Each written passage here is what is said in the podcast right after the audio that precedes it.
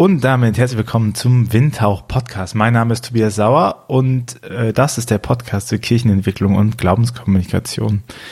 Und für dieser Folge habe ich mich ganz schön lang gedrückt, weil das wird eigentlich die Summer School werden und auch äh, das, worüber ich rede, soll eigentlich die Summer School werden.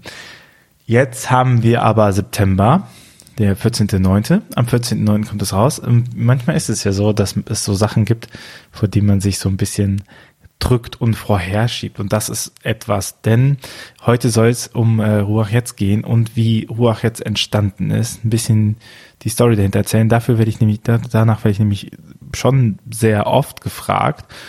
Und äh, ja, das äh, erzähle ich irgendwie schon gerne, aber es öffentlich in einem eigenen Podcast zu erzählen, ist auch ein bisschen ein weirder Take. Ich sag's wie es ist. Deswegen habe ich mir jetzt eine Tasse Kaffee genommen und ähm, mh, hm, habe auch das Video angemacht. Äh, vielleicht wirkt es dann kuscheliger. Und dann seht ihr, wie ich ein bisschen ringe darum, darüber zu erzählen. Aber ich glaube, es ist, es ist an sich nicht schlecht, weil diese Geschichte auch nochmal zeigt, dass äh, Sachen nicht plötzlich da sind, Sachen nicht plötzlich ähm, neu sind oder man nur genügend Wille braucht, um etwas zu machen, sondern dass es oft auch eine Verkettung von Umständen ist und das predige ich ja öfter, dass es Progress over Perfection ist. Also dass es die Kunst ist, am Ball zu bleiben.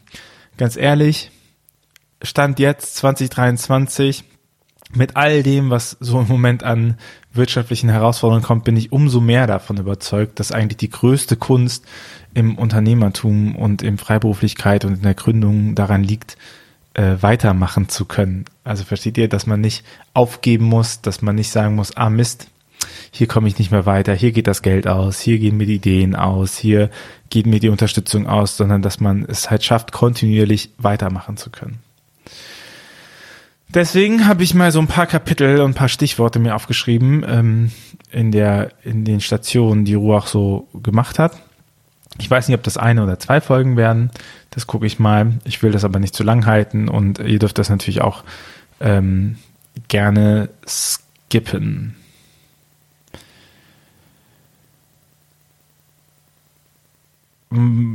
ich weiß natürlich nicht, wo ich anfangen soll, wo Ruach jetzt entstanden ist. Also Ruach jetzt der Name kann ich schon sagen, aber ähm, die Idee dazu, ich glaube, sie hängt schon auch damit zusammen, was mich nach, was mich ins Theologiestudium geführt hat.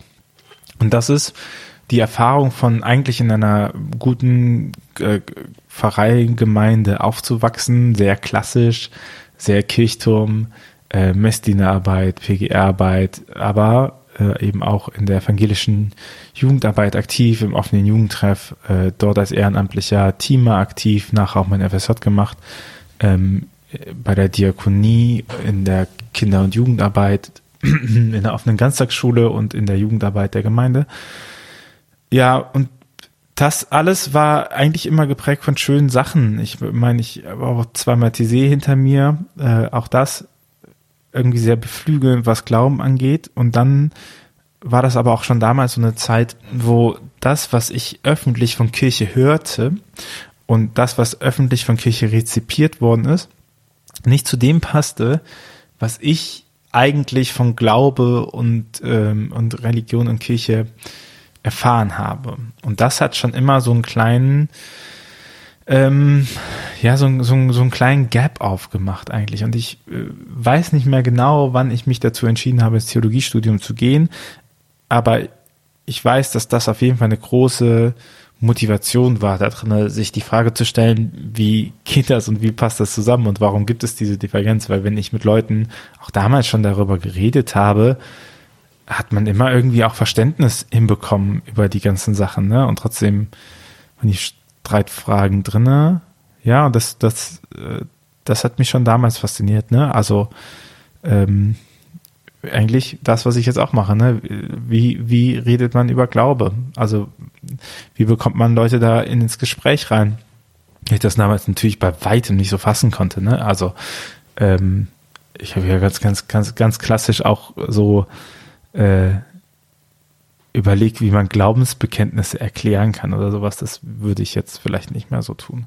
Aber auf jeden Fall ist das ein Step dahin gewesen, das Theologiestudium, ähm, genau mit dieser Frage zu arbeiten. Also wie, äh, wie komme ich, wie, wie, wie passt das eigentlich zusammen und wie kann ich das kommunizieren, was ich eigentlich da so als bereichernd finde. Ich glaube, das ist etwas, was viele Leute ins Theologiestudium äh, bringt.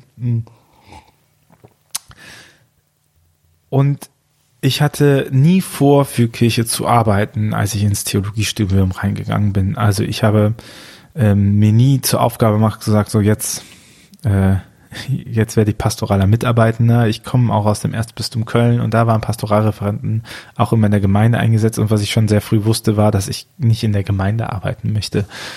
Wer darauf äh, Bock hat und das mag, für den ist das natürlich was ganz Tolles, aber ich äh, fand das nie, weiß nicht, das hat mich nie so gereizt, irgendwie ein bezahlter Oberministrant zu werden. Äh, Grüße gehen raus an alle Gemeindepädagoginnen. Ihr macht ganz tolle Arbeit. Äh, man, ist es aber natürlich auch eine Frage von Charisma und was man machen möchte. Ne?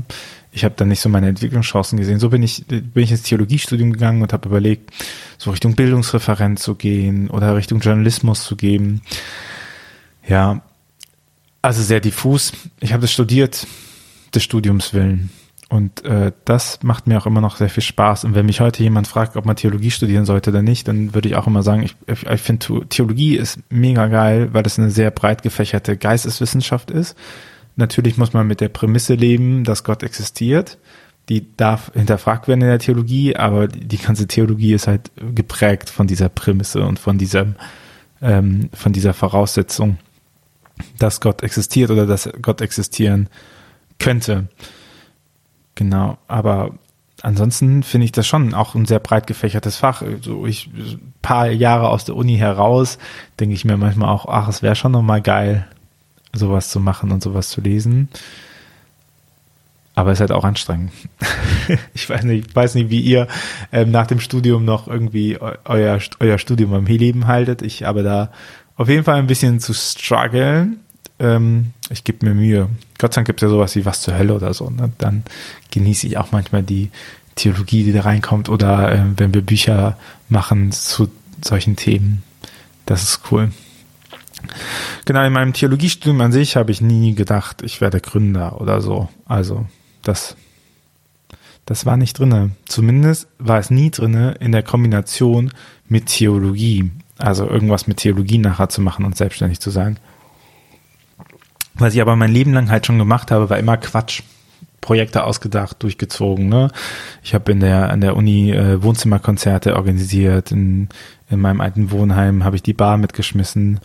Ähm, in nach der Jugendzeit sind wir zur Bandcontest gegangen mit einer Band, die nicht existiert hat davor. Also immer irgendwie so ein bisschen Quatsch gemacht und über diesen Quatsch ähm, Sachen gelernt. Also, keine Ahnung, wenn man eine Band produzieren will, muss man sich halt Audio-Equipment anschaffen und darüber nachdenken, wie sowas geht. Wie mischt man ab? Was ist ein Limiter? Was ist ein Kompressor? Äh, sowas. Äh, das hilft mir natürlich jetzt enorm, wenn ich einen Podcast produziere oder wenn ich Musik davor machen möchte.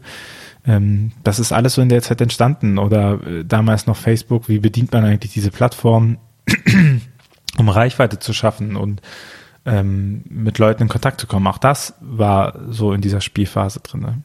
Aber dann gibt es einen Moment, äh, in dem sich das verknüpft hat. Also ich habe das ganz lange parallel gemacht, äh, die Quatschsachen, ne, Wohnzimmerkonzerte organisiert oder sowas. Und dann, ich weiß nicht mehr genau, an welchem Punkt es war, aber ich wollte auf jeden Fall mal zum Science Slam kommen. Damals war dieser Dame Charm Science Slam, ging ganz schön die Runde schon. Äh, Julia Enders, glaube ich, heißt sie. Ähm, und den fand ich so gut, dass ich dachte, wieso, wieso gibt es eigentlich keinen Theologen, der Science Slam macht? Ähm, also habe ich mich bei einem Science Slam angemeldet und dann hatte ich eine gewisse Deadline und dann musste ich einen Science Slam machen. Also Science Slam, für die, die es nicht kennen, ist, ähm, ist äh, eine, eine einen Wettkampf in Art eines Poetry Slams von den ganzen Regeln, nur dass Leute da ihre eigene Forschung vorstellen. Ich war da in der Endphase, ich war da im Beginn meiner Abschlussarbeit, 2014 war das, 2016 habe ich abgegeben, also in der ersten Recherche. Und ich dachte mir, hm, man könnte ja mal so die ersten Rechercheergebnisse hinsetzen und äh, darüber reden und auch mal allgemein nochmal darüber reden, dass Theologie auch da ist und was die eigentlich macht und was das eigentlich bedeutet. Also habe ich einen Science Slam gebaut und bin damit in Trier auf die Bühne gegangen zum allerersten Mal. Das war schon eine krasse Erfahrung, weil ich bin auf die Bühne gegangen und habe gesagt, hier, ich komme von der dritten Fakultät aus der Stadt. Ähm, ich bin also katholischer Theologe und oder katholischer Theologiestudierender. Und auf einmal ging so ein Raum, ich mir so, mm, und ich dachte mir, okay, wow, ich habe ich hab gewusst, dass das nicht die geilste Line auf Tinder ist, aber das erschreckt mich jetzt schon so ein bisschen, ähm, was da passiert. So. Aber das Gute ist, und das sage ich ja auch immer wieder, man muss halt auf fremden Bühnen gehen. Ne? Auf den eigenen Bühnen ver, ver, funktionieren Sachen viel eher, weil so Beispiel ein katholischer Theologe in einer kirchlichen Veranstaltung ist nichts Besonderes. Ne? Das heißt, da bekommt man gar nicht das ehrliche Feedback zurück für, von anderen Kreisen. Ab da bin ich immer auf die Bühne gegangen und habe gesagt, äh, guten Tag, mein Name ist Tobias, ich bin Theologe und wer bis jetzt noch Hoffnungen hatte, ich bin katholisch. Und das hat das ganz schön gedreht, die Menge. Es gibt den Science Slam auch, also den zweiten Auftritt mit diesem Science Slam gibt es tatsächlich auch auf YouTube.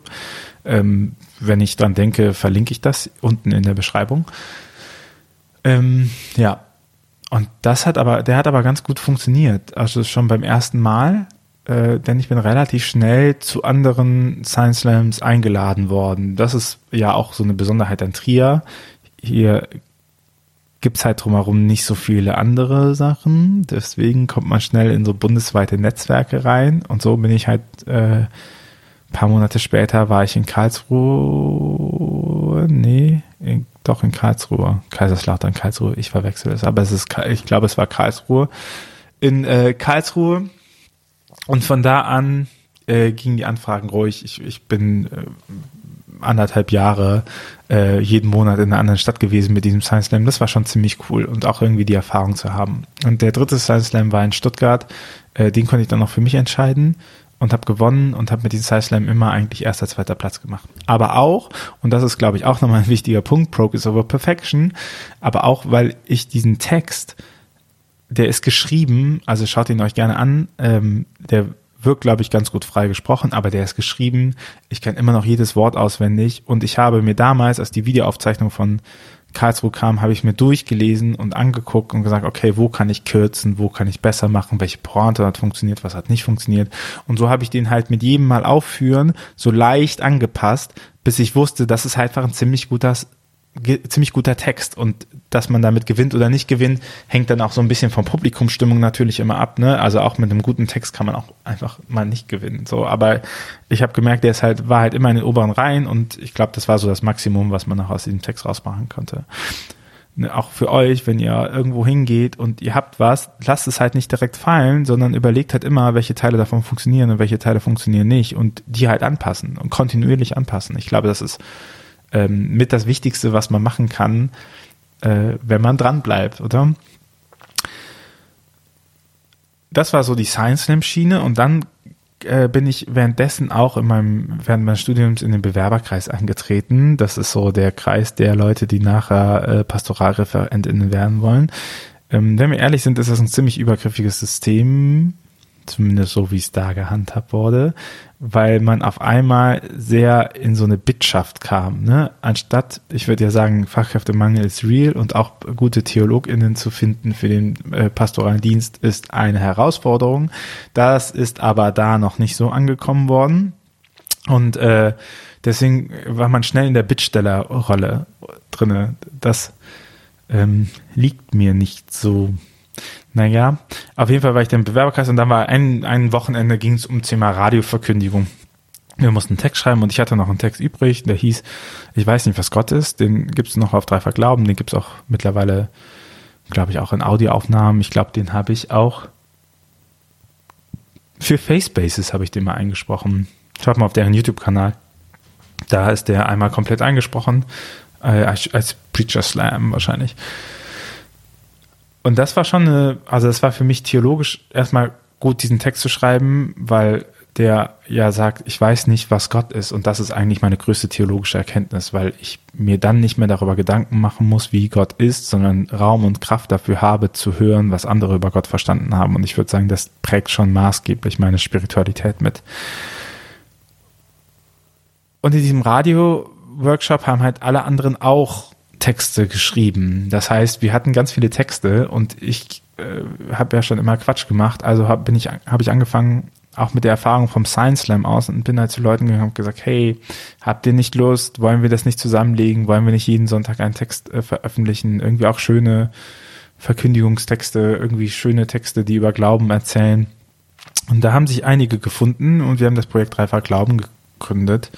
Ähm, das war sehr cool. Das hat so zwei, drei, vier Jahre gehalten. Die Adventskalender gingen ganz gut. Wir hatten, es waren noch die goldenen Zeiten von Facebook. Wir hatten teilweise 16.000 Leute Reichweite mit so einer 300 Like-Seite. Also das ging gut viral.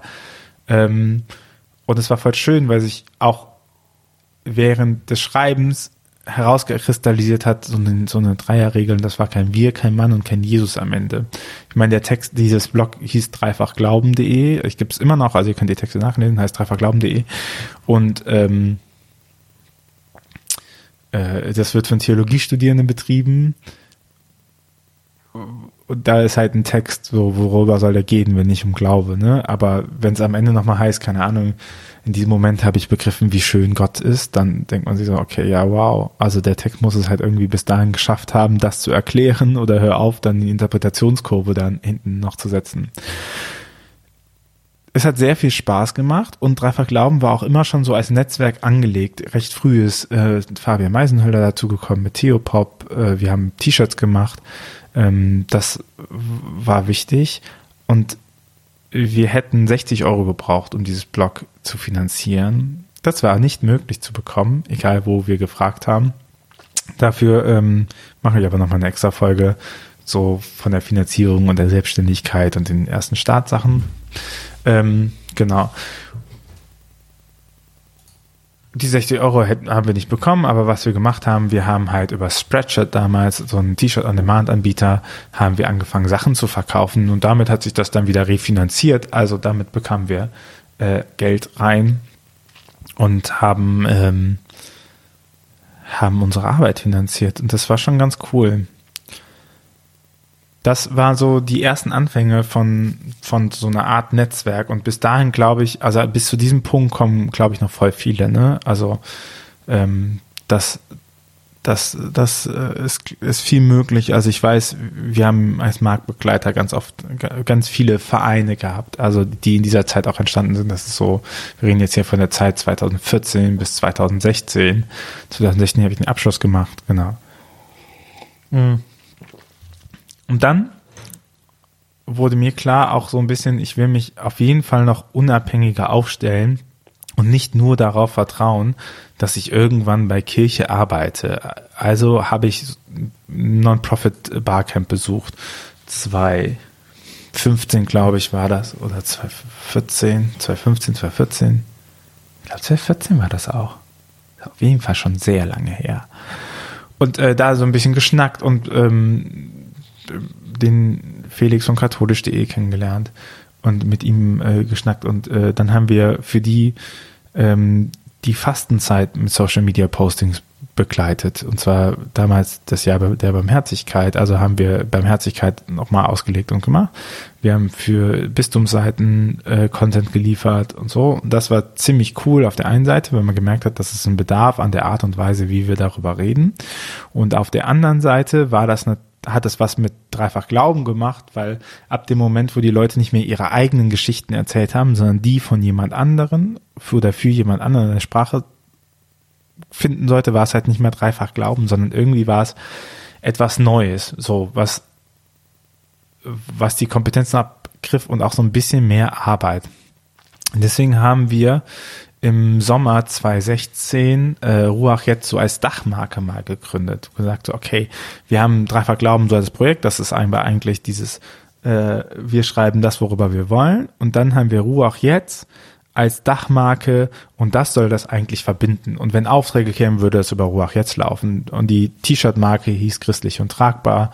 Äh, die haben wir ja immer noch im Store. Die ist jetzt in Ruach jetzt Clothing, aber die Entwürfe, viele davon sind äh, sind aus christlichen Tragbarzeiten. Hm, Theopop ist dann als Netzwerkpartner dazugekommen und so, so fing Ruach jetzt an. Also zu sagen, wir gründen ein Netzwerk. So. Hier haben wir auch voll lange um den Namen gerungen. Jetzt ähm, Jetzt sprechen wir ja von Netzwerkpartnerinnen bei uns und äh, damals haben wir gesagt, wir sind ein Netzwerk für innovative Verkündigung.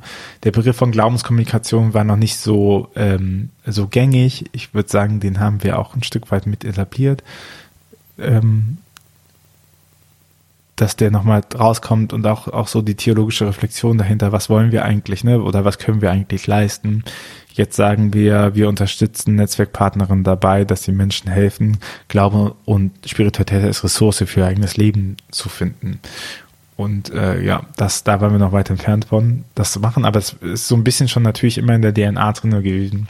Weil wir das Netzwerk gemacht hat, war ähm, Leute zusammenzubringen, die vielleicht sonst nicht zusammen sind, weil wir ja von Anfang an ökumenisch waren. Und überlegt mal, das war 2016, das ist, ähm, das sind sieben Jahre vier, fünf, sechs, sechs Jahre, sieben Jahre, bevor Yeet gegründet worden ist als Netzwerk, bevor man äh, äh, diese dieser Part, ich gucke jetzt mal, ich bin vier Jahre, gut Tobias, äh, vier Jahre bevor Yeet gegründet worden ist. Ähm, genau, also das war so ein bisschen der Anfang. Das war aber alles noch in der Studienzeit. Und äh, dann war das natürlich so die Frage, wie geht es weiter. Also dieses Projekt hat sich nicht finanzieren können, weil es keine Finanzierung gab. Ähm, und zusätzlich kam dann noch eine Sache, ähm, die, die, eine Sache dazu, die mir relativ klar wurde, dass wenn ich in den Bewerberkreis gehe und das Bistum das nicht mit fördert, dieses Projekt wie alle anderen Projekte auch tot ist, weil Netzwerk aufbauen und das Ganze, das braucht einfach Arbeitszeit. So, es geht noch nicht mal davon, dass das krass bezahlt werden muss oder dass es riesengroß ist, aber jemand muss davon leben, das aufzubauen. Ne? Eigentlich dasselbe wie halt irgendwie so eine Fahrstelle, also so eine Gemeinde. Klar ähm, ist die unabhängig vom Pfarramt, wenn wir jetzt in die evangelische Theologie gucken, aber natürlich braucht sie irgendjemanden, der hauptberuflich für Sachen einfach da sein kann. Also habe ich mit dem Ausbildungsleiter gerungen darüber, ob äh, dieses Projekt nicht eigentlich ein Projekt ist, was das Bist was dem Bistum gut täte und wo man sich mit dem Bistum zusammenschließen kann. Und dass ich in dem Bereich von missionarische Kirche weitergehe und ausbilde. Äh, die Ausbildungslogik des Bistums Trias war aber bis dahin der Punkt zu sagen, keine Ahnung, wir äh, fördern nicht so gerne das, was da ist, sondern wir ähm, halten mal fest, dass wir dir die Sachen beibringen, die irgendwie wichtig sind. Das ist natürlich alles unausgesprochen, äh, aber ähm, nicht nur in meinem Fall so durchgezogen. Und äh, da kamen wir dann über verschiedene Sachen äh, in den Konflikt, äh, bis ich letztendlich lange mit einem Praktikum so hingehalten worden bin, so Bewerberkreis geht noch nicht, weil persönliche Lebensumstände und so ähm, dagegen sprechen, was natürlich Quatsch war, weil das ist genauso an den Haaren herbeigezogen wie alle anderen äh, alle anderen Sachen, die auf die Grundordnung gehen. Ne? Es gibt ja keine Gerichtbarkeit oder sowas. Es gibt keine ähm, es gibt kein Indiz dafür, wonach man richtig, es gibt keine Kriterien, das ist einfach Willkür. Ähm, die Willkür in dem Satz äh, lebt nach christlichen Sitten und Moralvorstellungen zusammen. Und äh, es wurde ein Show rausgedreht, dass ich mit meiner jetzigen Frau zusammenlebe.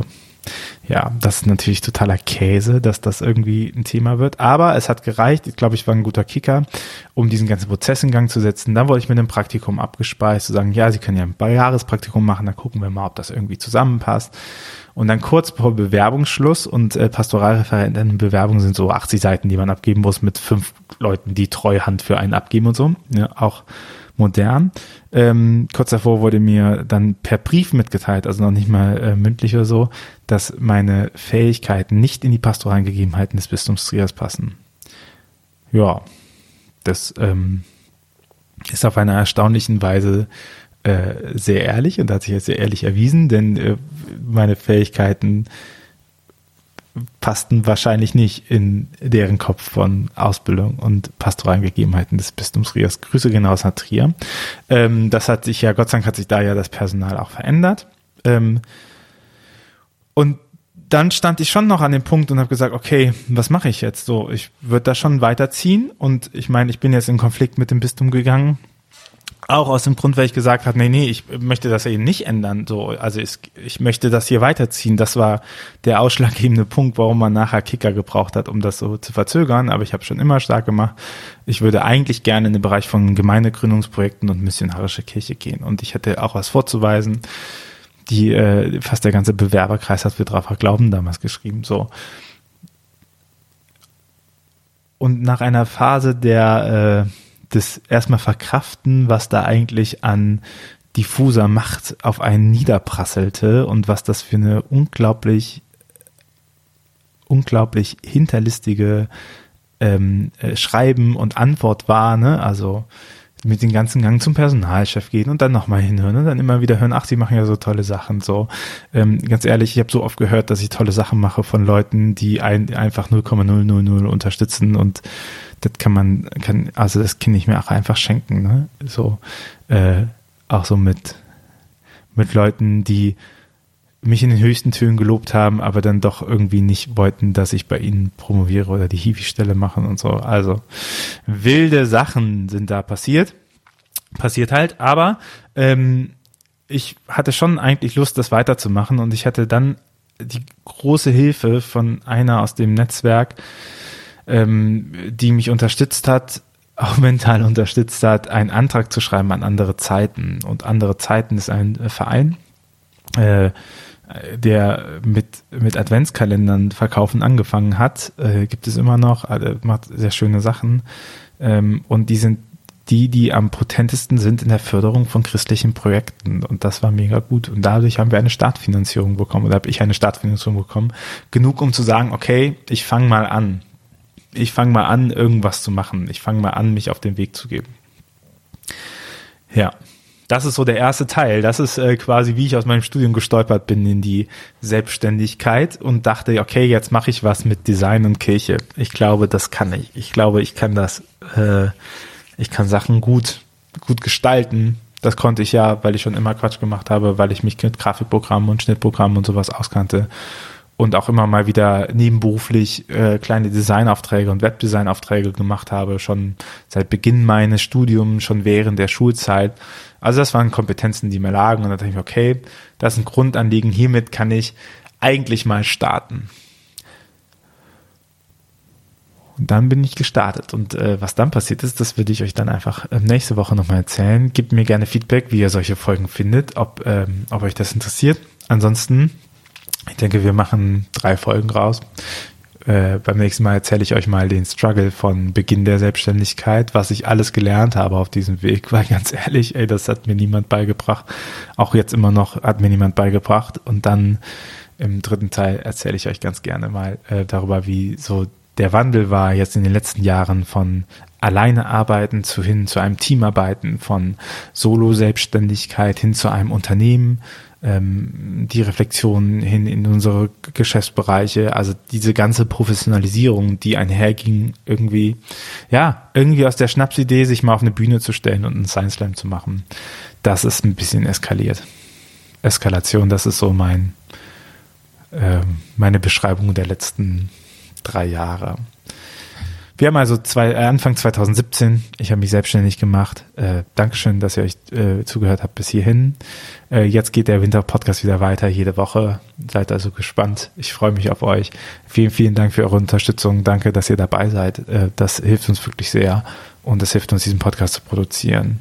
Und ich nehme auch im Hintergrund schon fleißig neue Folgen auf mit äh, spannenden Gästinnen, damit es auch da bald weitergeht. In diesem Sinne, habt noch einen schönen Donnerstag oder Freitag oder Samstag oder wann auch immer ihr diese Folge hört. Ähm, bis zum nächsten Mal. Ciao.